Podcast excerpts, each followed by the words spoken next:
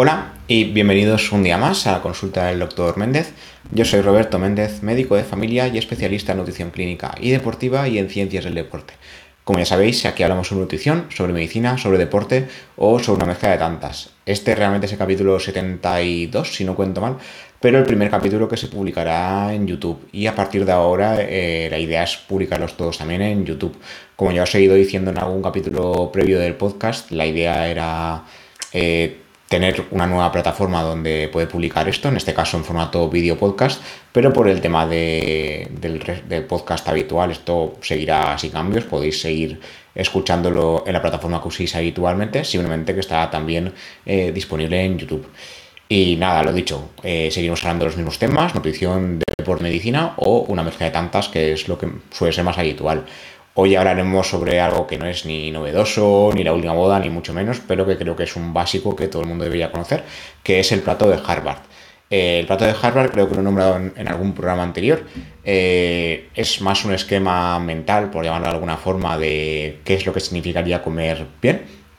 Y Harvard lo creo ya hace bastantes años, simplemente que cada año va actualizando o va poniendo alguna novedad. Eh, la base del plato de Harvard sigue siendo exactamente la misma. No, ha modificado el plato como tal. Para que nos pongamos un poco en contexto, eh, normalmente cuando se habla de alimentación saludable se tiende a utilizar la pirámide nutricional. En España se sigue usando la pirámide nutricional que está más anticuada que muchos coches pero eh, el plato de Harvard yo creo que refleja mejor eh, la forma que sería adecuada para comer bien realmente, para ser saludable. Las típicas pirámides tienen como base, como ya sabréis, eh, los carbohidratos, sobre todo farináceos, que no debería ser la base de ninguna pirámide, de ningún plan alimentario. Y el plato de Harvard, la base real son frutas y verduras, que son los alimentos más densos nutricionalmente y que se han demostrado más saludables y que mejor colaboran en la salud cardiometabólica en general. Entonces, eh, lo dicho, la pirámide debería ser algo del pasado, estaba bien en el pasado para tener unos básicos, ¿no? que de hecho yo creo que ya estaba mal de por sí, pero bueno, por tener eh, una buena base puede que sí, pero hace años que sabemos que, está mal, a pesar de que en muchas guías clínicas se, sigue utilizando como si fuera eh, lo mejor de lo mejor. Entonces, eh, una de las cosas que sí que ha introducido Harvard en, su último plato, bueno, el plato típico, pero que han actualizado en 2022, es el tema de la calidad de los alimentos. En, un informe publicado en The Nutrition Source, el Departamento de Nutrición de, la Escuela de Salud Pública de la Universidad de Harvard, a a recordar cómo es su plato, pero hace hincapié en una cosa nueva, que es la calidad de los alimentos, y e indica que es más importante que las calorías como tal. En este caso, eh, los investigadores repiten en diversas ocasiones que es más importante centrarse en, el consumo de alimentos de alta calidad que en sus porciones o tamaños adecuados. El plato de Harvard está hecho para que tengamos en cuenta las porciones como tal, pero eh, la de los alimentos sería un aliciente en este caso. Un ejemplo que pongo en el artículo donde hablé de esto en el periódico, en español, es el tema de los carbohidratos, donde cobra bastante importancia el tipo de carbohidrato que estemos consumiendo.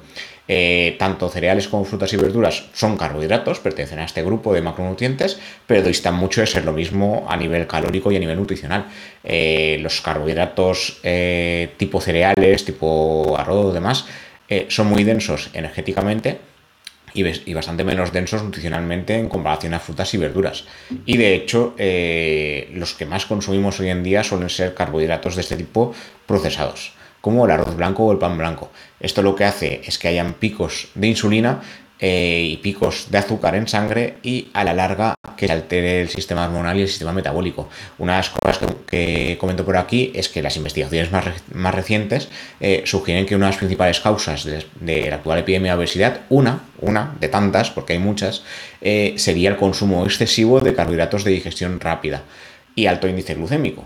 En anteriores programas ya habíamos hablado del índice glucémico, donde eh, lo que significa es, la velocidad con la que el alimento eh, ayuda a que se produzca un, pico de glucemia y a la par un pico de insulina. Esto a la larga lo que hace es que se produzca tolerancia a la insulina, que la insulina no trabaje como toca y que eh, no absorba tampoco el azúcar sanguíneo como toca. Esto, esto es a, grosso modo.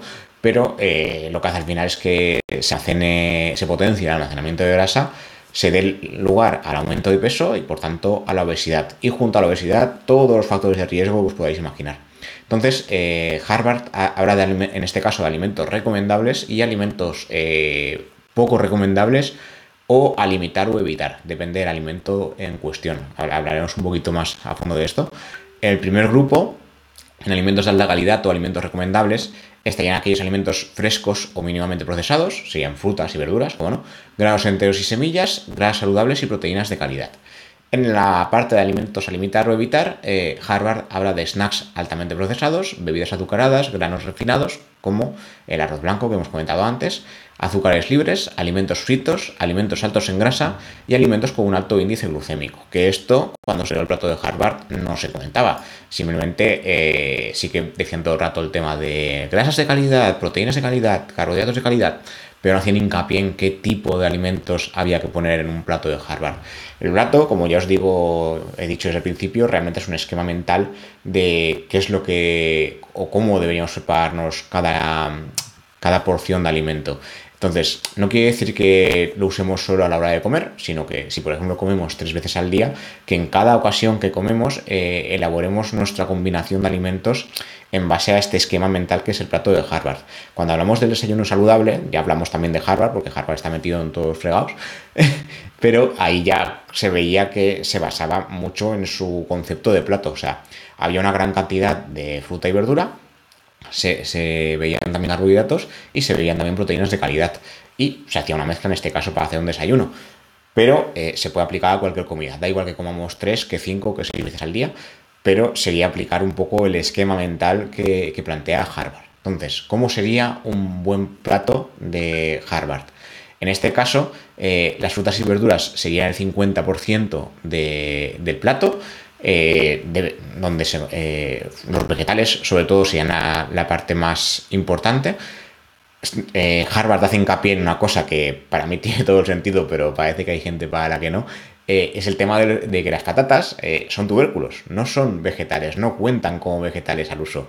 Aunque para muchos que quieren ser así, había un chiste que creo que se sigue haciendo, que es el tema de que si vas a algún establecimiento de comida rápida, que suele haber patatas fritas, ¿no? Como la patata es una verdura, pues las patatas fritas eh, son sanas. Esto no, tiene ningún sentido. Primera, porque la, patata en sí es un tubérculo eh, denso a nivel energético. Y segunda, porque si además eh, lo pasamos por la freidora, estamos añadiendo más calorías si cabe y desde luego ningún micronutriente que nos venga bien para la salud. Entonces, cuidado con este concepto porque como broma está bien, pero más allá a lo mejor no cal. Luego está el tema de los cereales integrales, que sería el 25%, una cuarta parte del plato de Harvard, donde eh, cereales integrales o granos enteros serían aquellos no refinados. ¿Vale? Esto, este concepto es importante, serían cereales integrales, enteros. Nada de eh, arroz blanco, pasta blanca, no tiene que ser integral. Y esta parte es muy importante. Antes Harvard eh, también lo comentaba, ¿no? Siempre decían el tema de que no, cuando más fresco mejor. Pero ahora sí que hacen, desde hace unos años, no, no tanto desde 2022, sino que ya hace años que lo dicen, eh, el tema de que sean cereales eh, enteros, ¿vale? Luego está el tema de las proteínas de calidad, donde representaría el 25% o otra cuarta parte del plato de Harvard. Eh, las proteínas de calidad para Harvard sería eh, pescado fresco, carne fresca, donde aquí también hacen hincapié en una cosa relativamente nueva, ya lo comentaban anteriormente, pero ahora hacen como más fuerza en este sentido, que es el tema de que la carne sea carne magra, a poder ser eh, carne de ave de corral, pollo, pavo, también se incluiría el pato, pero el pato es una carne como más grasosa, entonces pollo pavo sería la mejor opción. Se aconseja limitar el consumo de carne roja y desde luego eh, se aconseja evitar totalmente carnes procesados, eh, tipo salchichas, bacon y demás. Entonces, antes ya lo comentaba en el tema sobre todo de la carne roja, porque a Harvard le gusta mucho la dieta DAS, de la que hemos hablado en alguna ocasión, y la, dieta tipo mediterráneo, pero ahora como que hace más hincapié.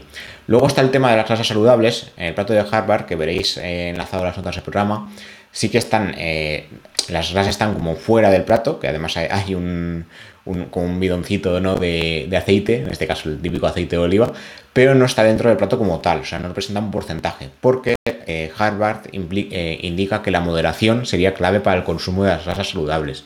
Habla del aceite de oliva, del aceite de colza, del aceite de aguacate, pero dice que con la calma tampoco no, hace falta que nos pasemos, está bien poner el aceite a, las, ensaladas, por ejemplo, algún plato preparado, sobre todo si es eh, aceite en crudo mejor, ya hemos hablado de este tema también en otros programas, pero eh, sin pasarse, ¿vale? Luego está el tema de la hidratación, donde eh, la bebida más adecuada en este caso, según Harvard y según diría yo que cualquier guía clínica, sería el agua, ¿vale? Si puede ser agua, mejor.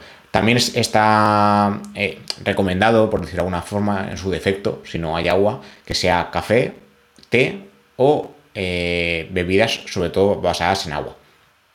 Luego sí que se recomienda evitar totalmente eh, bebidas azucaradas e incluso edulcoradas. O sea, Harvard ya dice que mejor no utilizar edulcorantes. Y cualquier tipo de refresco, cualquier bebida que lleve azúcar libre, añadido, mal. Esto ahora hablaremos también del tema de los zumos, que también lo comunica, pero eh, Harvard también habla de la leche. Esto ha sido siempre así. De hecho, me, estado, eh, llamó un poco la atención porque en España somos muy de consumir leche, lácteos derivados y demás. Pero Harvard ya lo dijo en, la primera vez que habló del plato de Harvard. Eh, se aconseja una o dos porciones de lácteos al día, incluyendo leche, yogur, queso y demás. Y en el tema de los zumos, un zumo, un vaso de zumo pequeño al día que antiguamente eh, el tema de los zumos era como el boom, de si bebo un zumo todas las mañanas voy a ser Superman. Eh, esto ya sabéis que no es así. Ya hemos hablado en algún programa sobre las diferencias entre, sobre todo el zumo de naranja, ¿no? Típico de España. Eh, no es lo mismo un zumo de naranja, no es lo mismo un smoothie de, de zumo en este caso, y no es lo mismo comerte una naranja entera. Desde luego no tiene nada que ver pero nada de nada. En el zumo, como ya sabéis, nos llevamos todo el azúcar, nos cargamos toda la fibra y casi todos los nutrientes y nos quedamos sobre todo azúcar libre. Luego, eh, si hacemos smoothie, que sería triturado, sí que eh, nos llevamos por delante un poco de fibra, sobre todo el poder saciante nos lo llevamos seguro, o sea, no hay saciedad como tal. Sí que es más denso que el zumo líquido como tal, pero no es igual. Y luego si te comes una naranja entera, nada que ver. o sea, la saciedad que da una naranja entera o una mandarina o similares no tiene absolutamente nada que ver con el zumo. Esto yo creo que es de lógica, pero aún hay quien dice que el zumo... Eh, no, es que yo como fruta, porque como bebo zumo... Bueno, dejémoslo estar. Eh, y luego ya, para ir acabando, aunque dentro del plato tampoco está, igual que pasa con las grasas, Harvard sí que recomienda mantener un buen nivel de actividad física y también recuerda, sobre todo en el caso de, la última actualización de 2022, que no hay una dieta perfecta e ideal para todo el mundo.